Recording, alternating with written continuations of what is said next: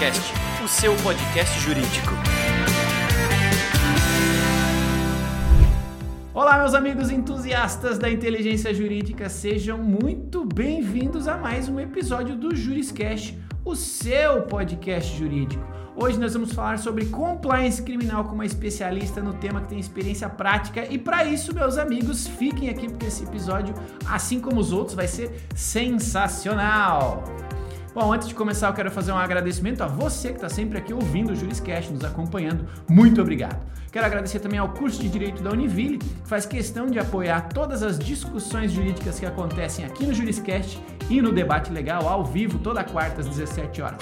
Muito obrigado para o curso de Direito da Univille por incentivar discussões jurídicas de tanta qualidade. Tudo bem?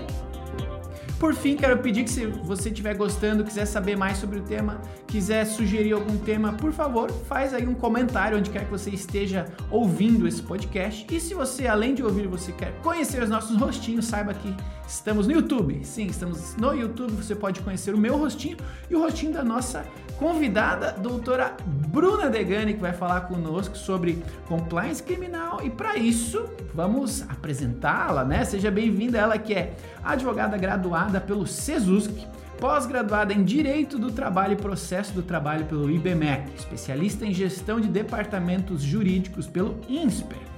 Também é presidente da Comissão de Advocacia Corporativa da OAB de Santa Catarina, gerente jurídica e DPO, Data Protection Officer, é, na área de tecnologia e grande entusiasta da advocacia corporativa, além, é claro, de embaixadora jurídica da ProJuris. Doutora Bruna Degani, então, vai falar sobre os desafios do compliance criminal. É, em nome da audiência, em meu nome, doutora Bruna, seja muito bem-vinda ao Juriscast.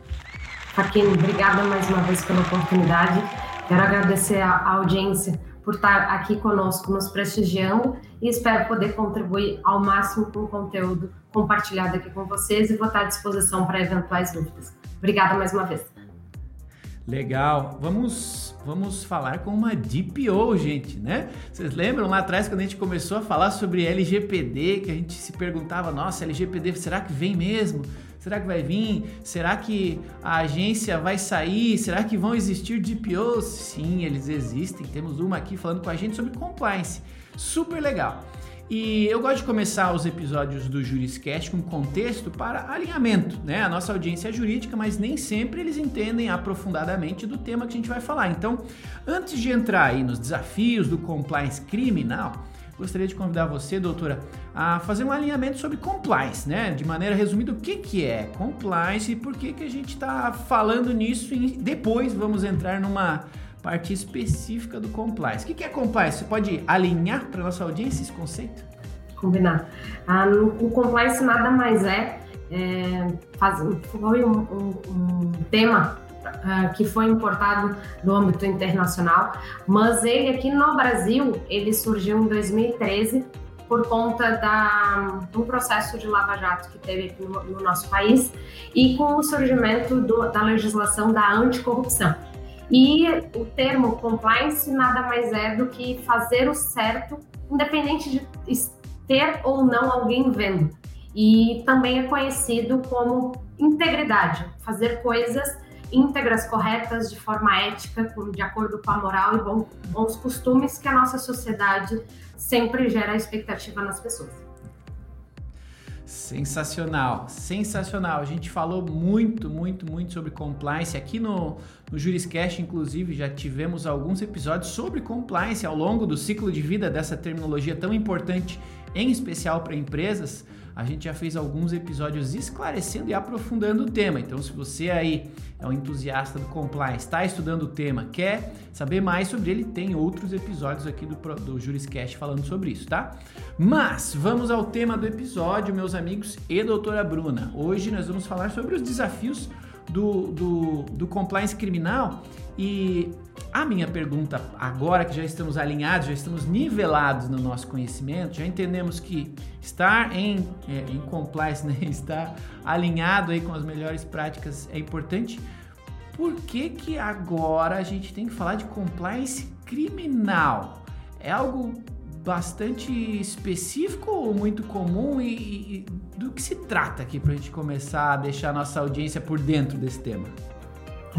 É, o compliance criminal ele nada mais é do que a consequência de não ter feito um, um programa de integridade dentro das empresas ou ah, as pessoas terem descumprido esse programa e a consequência é as penalidades, as sanções que essa legislação da lei de anticorrupção ela deixa especificado para aquelas pessoas que não cumprirem é, essa legislação ou não cumprirem os programas de integridade já implantados nessas empresas.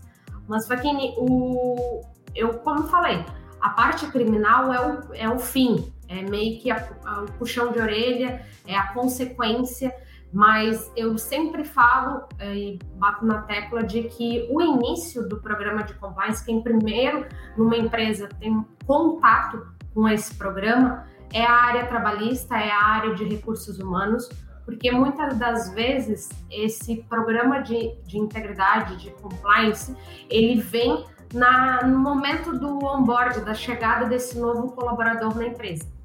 E quando esse novo colaborador ele chega, ele tem todo um kit admissional é, junto com o seu contrato de trabalho, que o, o principal documento, o primeiro contato que esse colaborador ou qualquer parte envolvida nesse processo de contratação nas empresas, ele tenha uma cláusula específica da cláusula das disposições de anticorrupção, que, em resumo, é, são cláusulas que deixam explícito que as partes desse contrato, independente de ser contrato de trabalho, contrato de prestação de serviço, é, contrato de, de, de, diretor executivo, por exemplo, é, tem essa cláusula para dizer que as partes envolvidas nesse instrumento contratual estão comprometidas a cumprir essa legislação que eu mencionei anteriormente e as regras padrões e procedimentos que essa empresa espera dele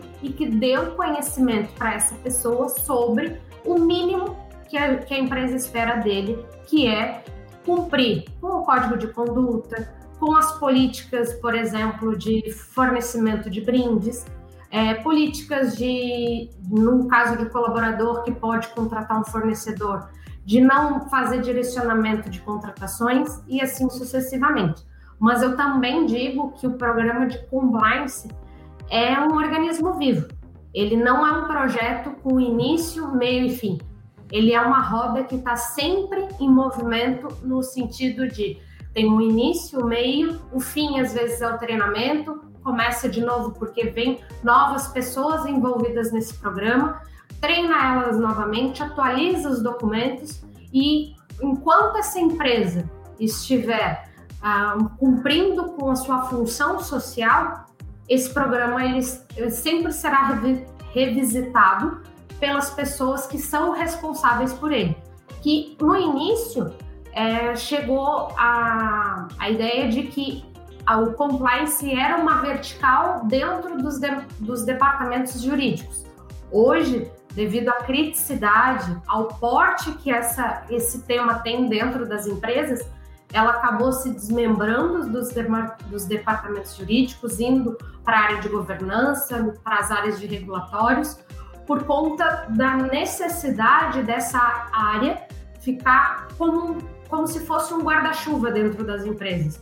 É, não como fiscalizador, mas sim como um departamento que zela pela empresa, seja sua marca, seja sua marca, seja seu negócio, seja pelas pessoas, porque a consequência, como eu falei, é o tema do nosso encontro de hoje, que é a, a penalidade, a sanção, mas o principal é o vexame, o, a perda de credibilidade que essa empresa e esse colaborador, esse, esse prestador de serviço pode ter é, gerar para ele na questão de perda de credibilidade no mercado.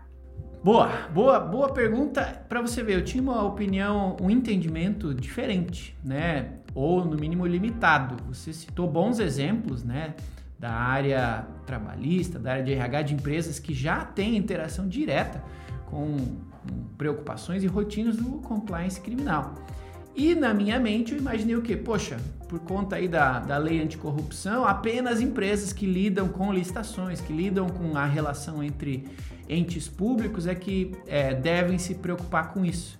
E me parece que não. Você acha que a preocupação, cuidado aí com, com compliance criminal é aplicável a todo tipo de empresa ou tem determinados tipos de setores, determinados, de, determinados tipos de empresas com determinadas características que precisam atentar mais a esse tipo de cuidado com relação ao compliance criminal?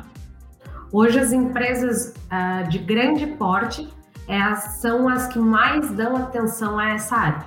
Por que, que eu digo isso? por conta do, da descentralização é, na questão de não conseguir garantir a cultura da empresa em todas as suas áreas devido ao crescimento que ela teve que gera a necessidade de treinar as, a, os colaboradores, os prestadores de serviços, diretores, investidores, sempre quando há necessidade, uh, ocorre esse crescimento.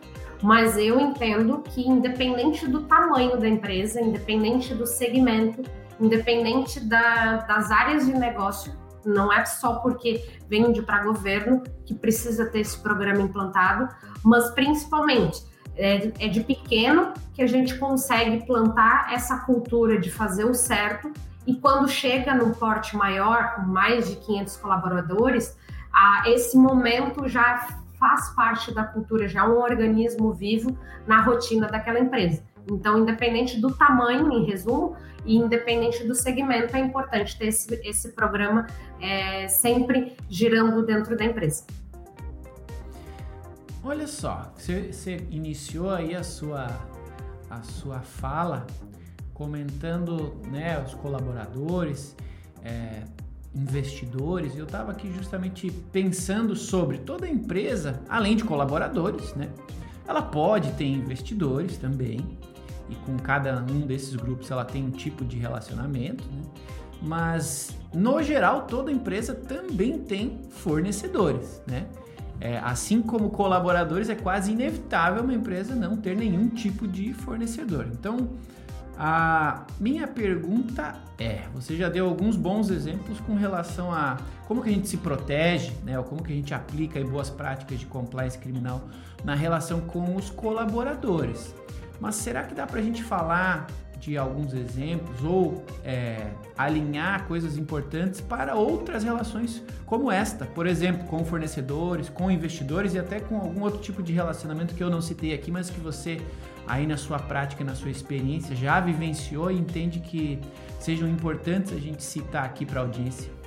É um, um, exemplo que eu compartilho aqui com a audiência, Faquini, é que, por exemplo, a, esse programa ele também fica envolvido numa área que é a área ambiental, socio, socioeconômica, socioambiental.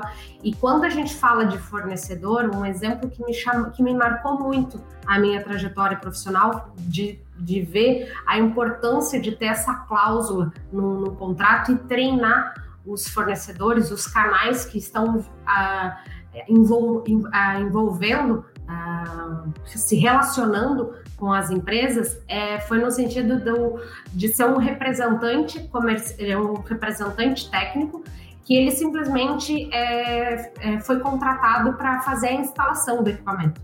E o que chamou a atenção do meu cliente, sabendo que, ele, que a gente tinha um programa de, de compliance é, já implantado, é, ele se sentiu à vontade de entrar em contato com o nosso canal de denúncia e informar que não, não atendeu a expectativa dele e principalmente descumpriu o nosso programa o fato dele ter feito descarte da caixa de papelão que estava transportando o equipamento de forma incorreta.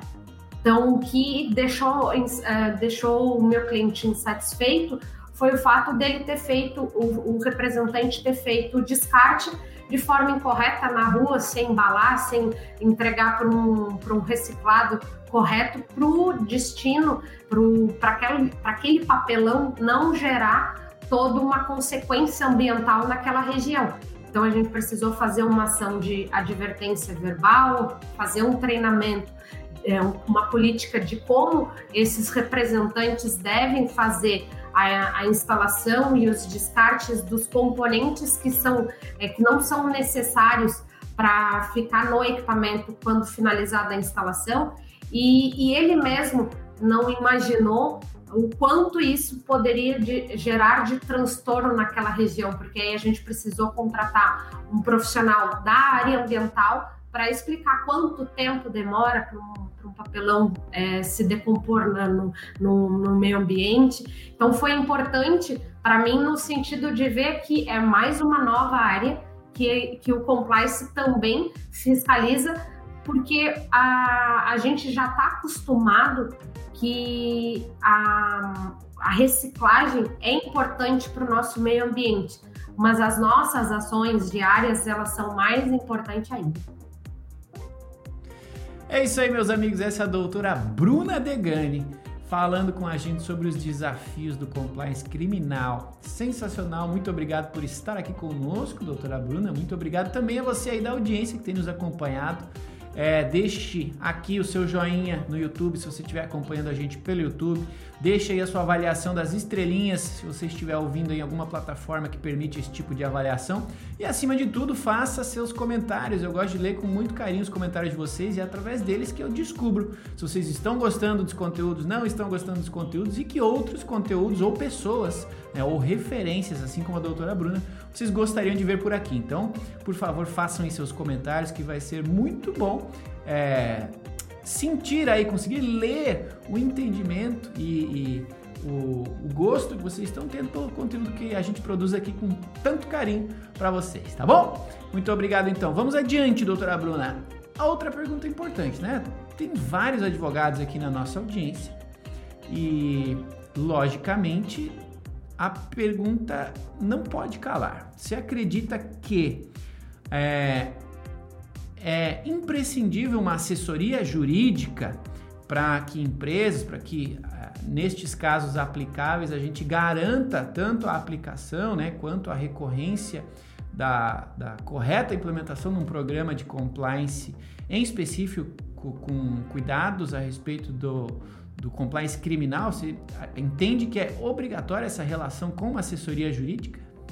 É importante, mas eu confesso para vocês que essa área, infelizmente, ela não é exclusiva de advogados. Então, a concorrência é muito maior. Então, o que eu gostaria de deixar de mensagem aqui, Faquini, é que eu acho importante os nossos advogados não serem especialistas no assunto, mas conhecerem, terem domínio prático sobre e tornarem esse, essa área como um produto dentro dos seus escritórios, por aos poucos irem ah, modernizando a forma de atuação dentro das empresas para que esses, esses projetos aconteçam em menos tempo, porque como eu falei, é um organismo vivo, então a necessidade de, de implantar às vezes chega para os escritórios de advocacia com uma celeridade que eles não têm condições de implantar no tempo que o cliente espera. Mas quando a gente consegue entender esse programa é, de forma clara, estruturada, com fases, um plano de ação, tudo redondo, é mais fácil tanto para o escritório é, garantir o cumprimento desse prazo, como também para aquele profissional ele, ele passar segurança para o seu cliente e, e, se tornar parte do, daquela empresa. Porque, como eu falei, a gente, um escritório de advocacia, ele pode ser contratado para implantar. Depois, ele pode ser contratado para realizar os treinamentos dentro daquela empresa. Depois, ele ser responsável pelo canal de denúncia, receber as denúncias das, das pessoas que estão envolvidas naquela empresa. Então, a probabilidade dele ter essa empresa sempre como cliente para atender essa área de compliance, que as, muitas das vezes, por não ter esses, esses escritórios de advocacia com um projeto, com um produto tão é, redondo, tão estruturado, faz eles preferirem ter uma área de compliance interna porque aí permite aquele profissional, a, a, permite aquela empresa ter esse profissional exclusivo fiscalizando, vendo o dia a dia da empresa. Legal, eu ia fazer uma. Eu vou fazer a mesma pergunta, só para você confirmar ou complementar. Vamos ver. Mas é que você já falou algumas coisas muito legais a respeito de uma pergunta que eu sempre gosto de fazer aqui no Juriscast, porque tem muita gente que vem ouvir o Juriscast para aprender mais sobre um assunto, às vezes até para começar a trabalhar é, com este assunto. E eu sempre gosto de fazer uma pergunta: como que ganha dinheiro com isso? Como que advogados ganham dinheiro com isso? Então, a assessoria jurídica, que foi o tema da minha pergunta, é, sem dúvida é um, né? Se, se o escritório, se o advogado tiver conhecimento para prestar assessoria jurídica na implantação de um programa de compliance, em especial é, que, que, que toque também a parte criminal do, do programa, perfeito, dá para ganhar dinheiro com isso. Como você falou, é difícil virar especialista, mas dá. Você citou outros dois exemplos, né? Fazer treinamento, fazer alguma outra atividade relacionada ao plano. E voltando então agora para minha pergunta original, tem alguma outra forma de advogados que estão nos ouvindo aqui pensarem, poxa, estou aqui ouvindo um podcast de compliance criminal. Se eu quiser trabalhar com isso, dá para ganhar dinheiro e o que, que eu tenho que fazer? Você tem alguma dica específica para dar para nossa audiência ou os temas que você já citou anteriormente são aí a base desse, dessa atuação? Então, Faquine, eu complementaria a minha fala anterior, porque tem várias formas de precificar esse, esse serviço, esse produto. Por que, que eu digo que tem várias formas? Porque dependendo do porte da empresa, é mais fácil para o advogado ele fazer um escopo de proposta mais enxuto. O que, que eu quero dizer com isso? Ah, trabalha com as áreas principais ah, da empresa, área comercial, trabalhista, produção fez, a, estruturou redondo nessas áreas, depois avança para as outras que tem uma quantidade de colaboradores menores, porque aí permite uma carga horária de treinamento, que seria o segundo serviço, menor, permitindo com que a empresa consiga ter um respiro no sentido de investimento para a implantação desse programa. Ah, Bruna, não gosto de trabalhar dessa forma, ou é tudo ou é nada. Aí é trabalhar por fases entregou a fase 1, é, é, montar os documentos, entregou a fase 2, que é a divulgação dos documentos, seja por e-mail, seja para a área de marketing para publicação no site, seja depois a próxima fase, os treinamentos. Beleza. A Bruna, a área, a parte de, de canal de denúncia, que é o momento da fiscalização. É igual um ciclo de PDCA, que tem, tu começa, o meio e o fim, o fim seria a área de canal, a, a, o canal de denúncia, no sentido de receber as ligações, os e-mails. Uh, se tu tá fazendo, se o teu escritório fez um programa de compliance redondo, é, não, a, a probabilidade de, de receber é, uma quantidade pequena de denúncias é grande. Então, tu consegue dar uma reduzida na, no, na precificação desse serviço. Mas o principal é o advogado ele vender que ele é o parceiro daquela empresa e não simplesmente um prestador de serviço. Por quê? Muitas das vezes o, as empresas elas preferem terceirizar para os escritórios de advocacia não apenas pela especialização dele, e sim por não ter mão de obra, capital humano interno para operacionalizar. Então, os escritórios de advocacia, eles precisam entender que muitas das vezes eles vão ter que entrar dentro da empresa, ter um, um olhar crítico, clínico de determinadas situações, para que tudo isso vocês o, o advogado ele consiga dar vida para aquele documento quando eu falo aquele documento, é um código de conduta, é uma política de, de, de, de disponibilização de brindes, por exemplo, para que não seja só um documento é, simples, que é fácil encontrar na internet, pode cumprir as fases do programa, mas a importância de ter esses documentos é que eu falo para vocês. Um exemplo foi: eu consegui uma ação trabalhista importante aqui da empresa, podendo justificar que determinado colaborador ele descumpriu o código de conduta, porque por isso que, que a empresa tomou determinada ação. Então, se eu não tivesse tido o olhar clínico no momento da revisão daquele código de conduta, talvez eu não teria tido um êxito tão efetivo nessa, nessa ação trabalhista. Então, a mensagem, Faquinha, que eu queria deixar para os advogados é se sentir é, sentir que o escritório de advocacia dele, independente do programa, do serviço que ele está fazendo para a empresa, ele tem que ter o diferencial de ser parceiro e não só aquele que é, fechou uma proposta de honorários, entregou o documento que precisava e finalizou a atividade. Maravilha, tá aí, meus amigos. Se vocês não tinham ideia de quais produtos colocarem aí na prateleira do seu escritório, agora já tem umas dicas aí com a doutora Bruna, ó. Já deu o caminho das pedras, viu? É, bom, o tempo voa, minha amiga, e, e eu tenho duas perguntas para fazer. Uma que está na pauta e uma que não está, mas está no título.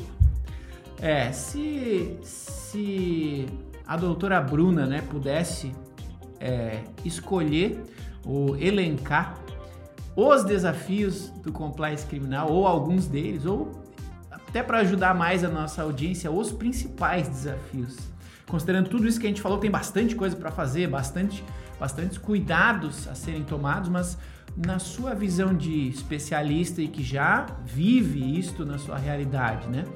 Quais são os desafios ou os principais desafios para quem está lidando ou vai lidar ou precisa lidar com o compliance criminal?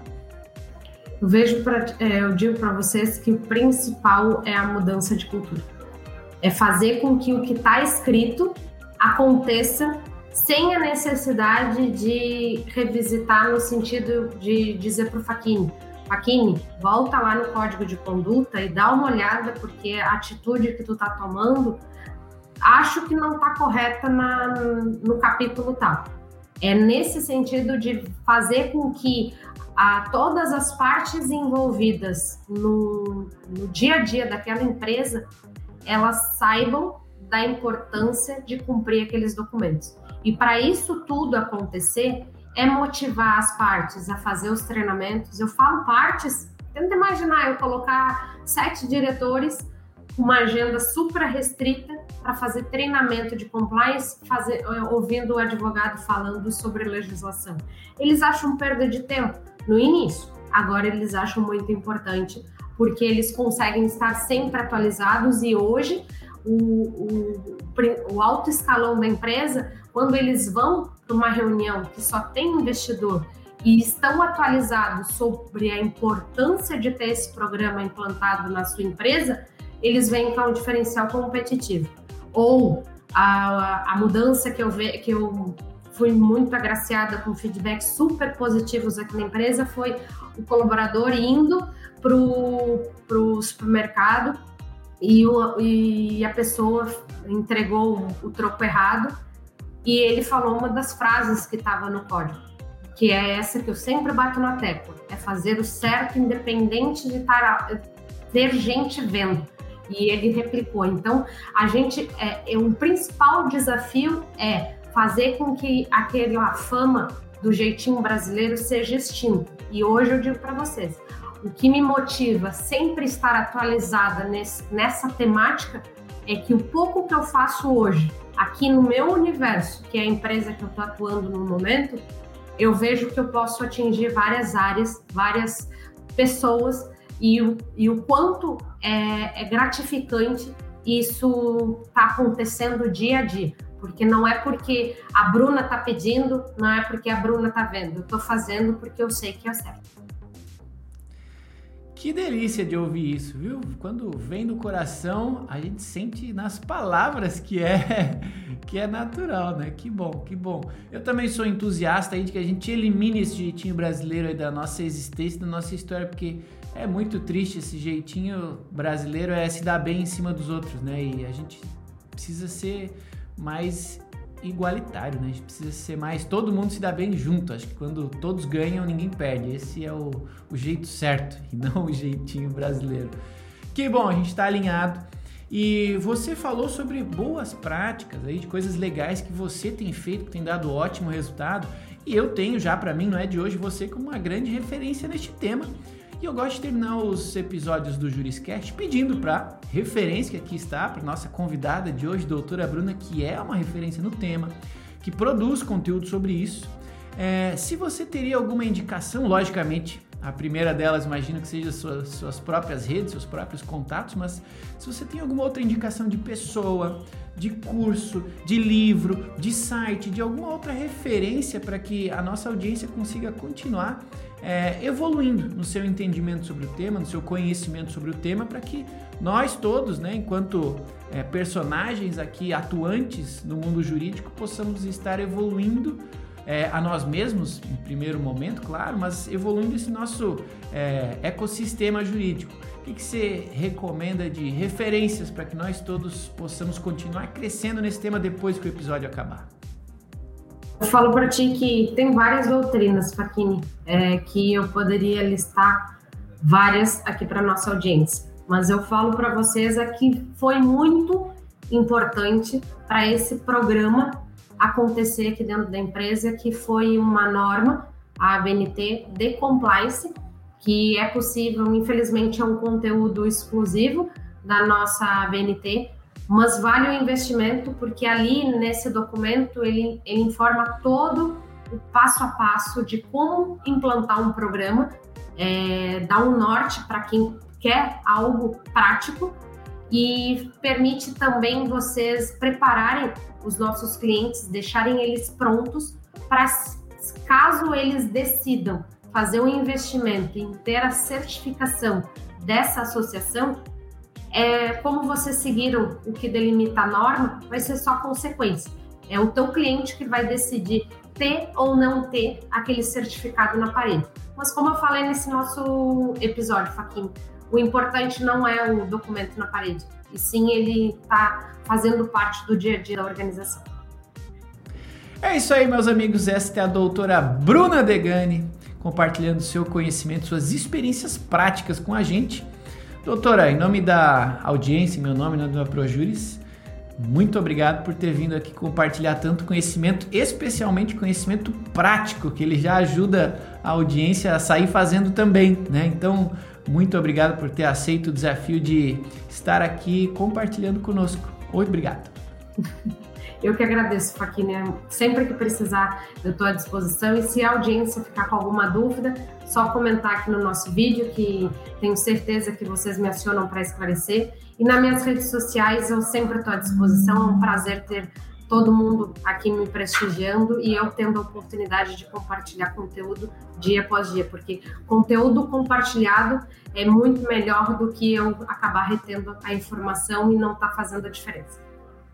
É isso aí, o mundo é colaborativo quando a gente compartilha conteúdo, a gente compartilha conhecimento e alegria muitas vezes. Então, se você está ouvindo, está vendo, está assistindo a gente, arroba Bruna Degani lá no Instagram Passa lá, siga a doutora Bruna. É isso mesmo, né, Bruna? Não falei errado. Tá tudo certo. Eu sou, eu sou seguidor, já sei até de cor. E você vai lá acompanhar o conteúdo da doutora Bruna, tem muito conteúdo legal. Então, é, está disponível aqui uma referência para você seguir e, claro, é, esclarecer caso tenha alguma dúvida, caso tenha alguma pergunta. Estamos todos aqui para ajudar. Tudo bem? E é isso, meus amigos. Juriscast, então este episódio fica por aqui, mas todos os demais continuam 100% gratuitos e disponíveis para você em qualquer plataforma de consumo de áudio. Se você usa o Spotify, estamos lá. Se você usa o Deezer, estamos lá. Se você usa o YouTube, estamos lá. Se você usa o, o, a Apple ou o Google Podcasts, estamos lá. Se você usa sinal de fumaça, estaremos lá também. O podcast ele é onipresente para quem quer buscar mais conhecimento jurídico e continuar evoluindo na sua carreira e na sua rotina jurídica, estamos aqui disponíveis. Este é o nosso propósito, ajudar todos nós a evoluirmos em conjunto e fazermos, claro, um ecossistema jurídico cada vez mais rico e cada vez mais interessante para todos que se envolvem nele. Lembrando então que se você gostou desse episódio, por favor, avalie, deixe seu joinha, deixe suas estrelinhas, deixe seu comentário, vai ser uma alegria ler os comentários de vocês e nos conhecermos. Siga também a mim, arroba Thiago Faquini, estou aí em todas as redes sociais com este nome, Thiago Faquini, vai ser um prazer conhecê-los. E é isso, meus amigos. Agradecimento especial aí aos entusiastas da, da, da, inteligência jurídica que nos acompanharam até o final de mais um episódio. Toda quinta-feira tem um novo Juriscast para você, com um tema jurídico diferente, um convidado diferente Fique à vontade então para consumir, para recomendar, para levar adiante esta nossa sina de compartilhar conhecimento jurídico. Tudo bem? Obrigado então a todos vocês, a doutora Bruna, cada um de vocês que faz parte do Juriscast. Nos vemos quinta-feira que vem no próximo episódio do Juriscast, o seu podcast jurídico. Até lá e tchau. Você ouviu o Juriscast Produção e oferecimento ProJuris, plataforma de inteligência legal, líder no desenvolvimento de software para departamentos jurídicos e escritórios de advocacia, powered by Softplan. Conheça mais em projuris.com.br.